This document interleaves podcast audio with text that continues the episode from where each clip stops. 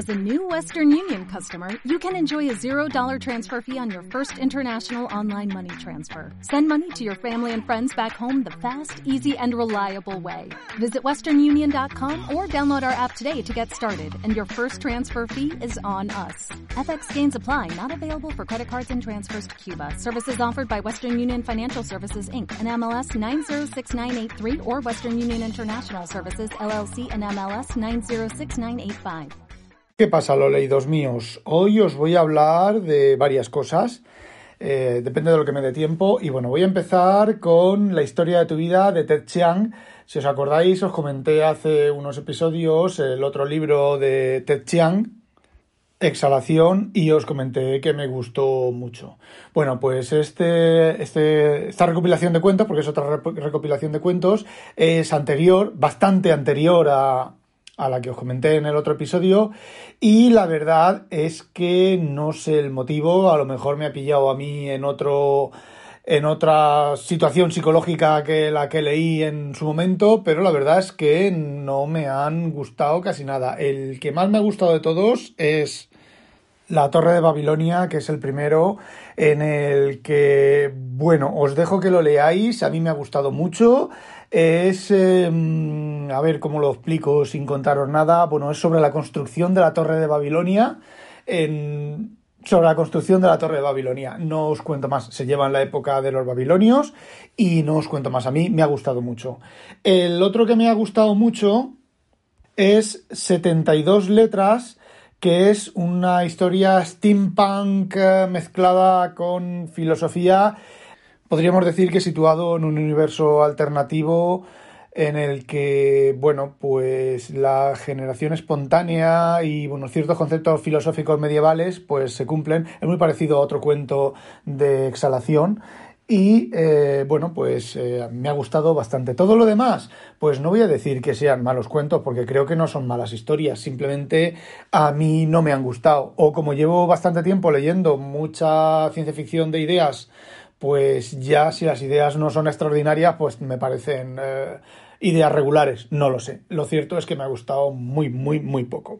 Bueno, y ahora os voy a hablar del primer volumen de ciencia ficción inglesa de Aguilar, cuyas tres primeras novelas son de Ballard. Y bueno, confirma mi. Después de haber leído El Rascacielos, pues confirma mi opinión sobre Ballard que os la resumo muy sencillamente. Eh, las historias o la, literatura de Ballard es algo a caballo entre las pajas mentales de Philip K. Dick y eh, el absurdo de Kafka no sé, mm, son todo historias eh, oníricas sin mucho, sin mucha coherencia interna, simplemente el autor, bueno, a ver, es un tema también de la ciencia ficción, ¿qué pasaría si, por ejemplo, y el autor, por ejemplo, piensa, ¿qué pasaría si los psicólogos estuvieran prohibidos por ley?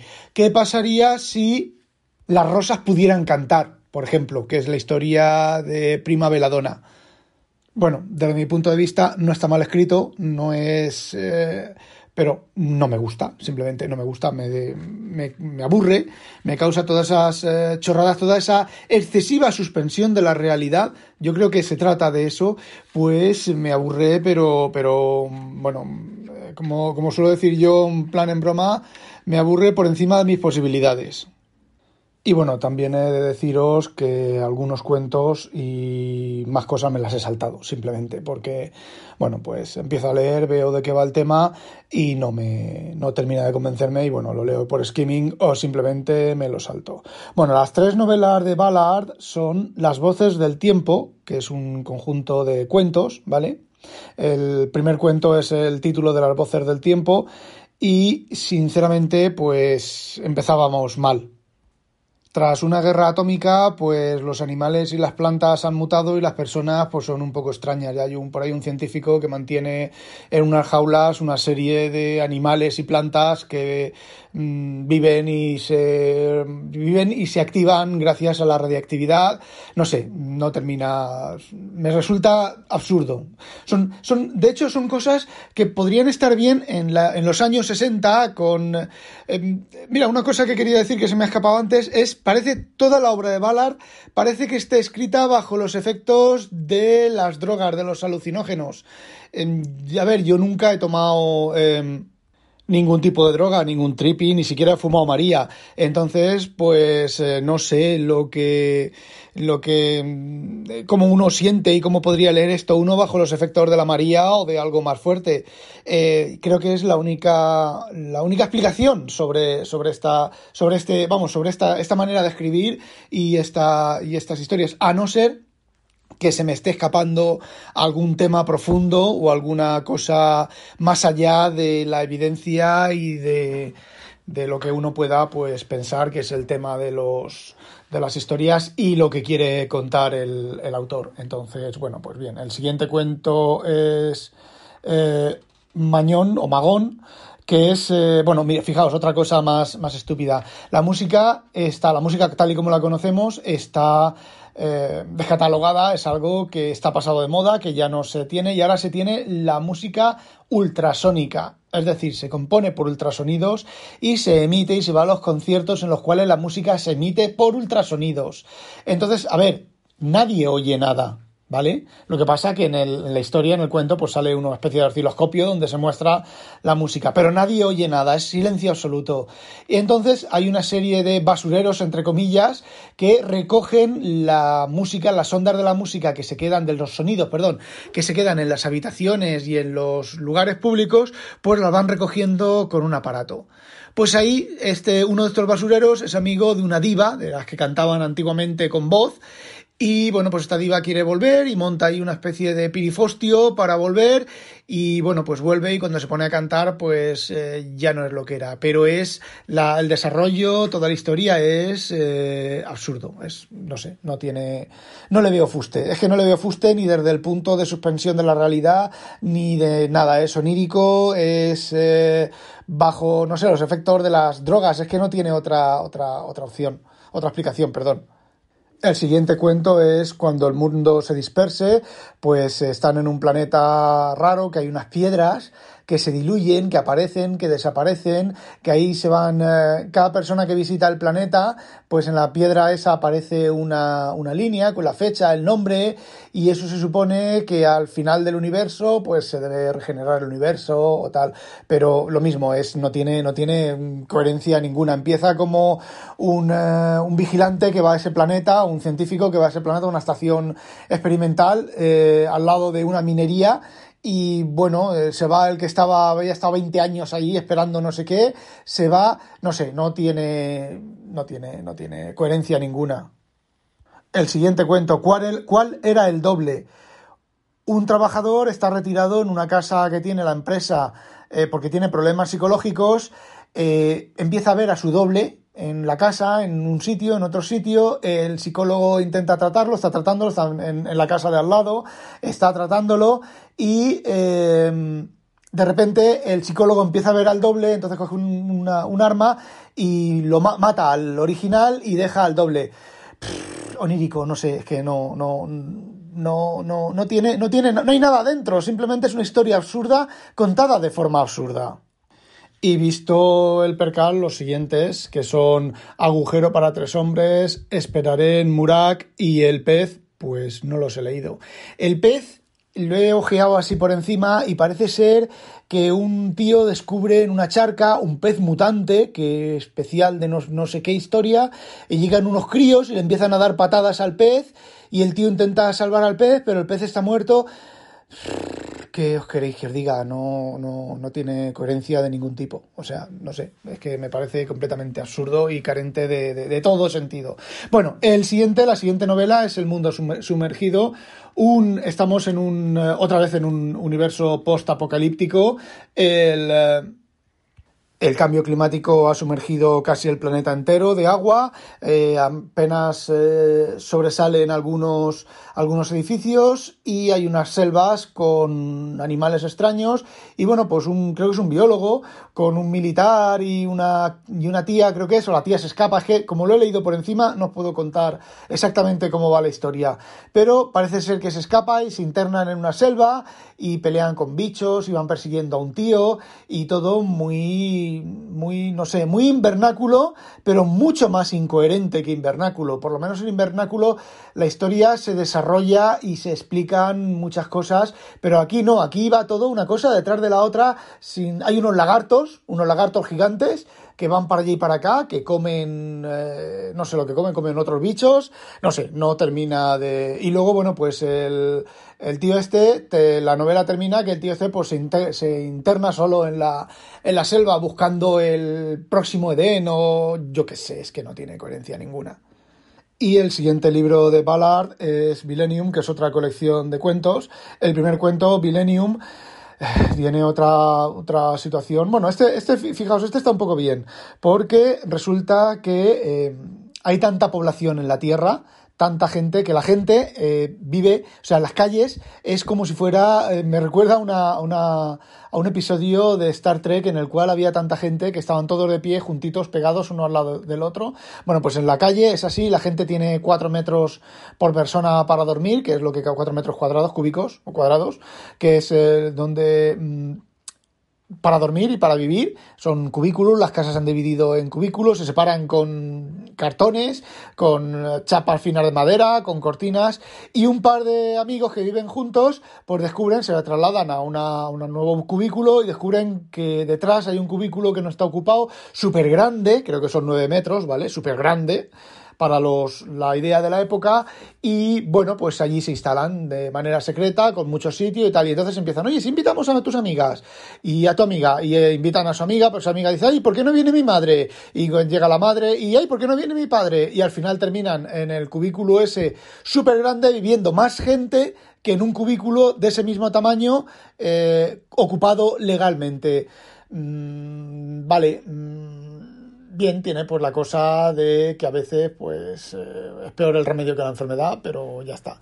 El siguiente cuento es el que os comentaba antes de los psicólogos, los locos. Hay una ley que la psiquiatría que dice que la psiquiatría está prohibida, que cada persona tiene la libertad eh, podríamos entreverlo el, extremo sobre la libertad. La gente tiene la libertad que quiera, mientras un loco puede estar todo lo, loco que quiera, mientras no atente contra las demás personas. Entonces los psicólogos y los psiquiatras están prohibidos.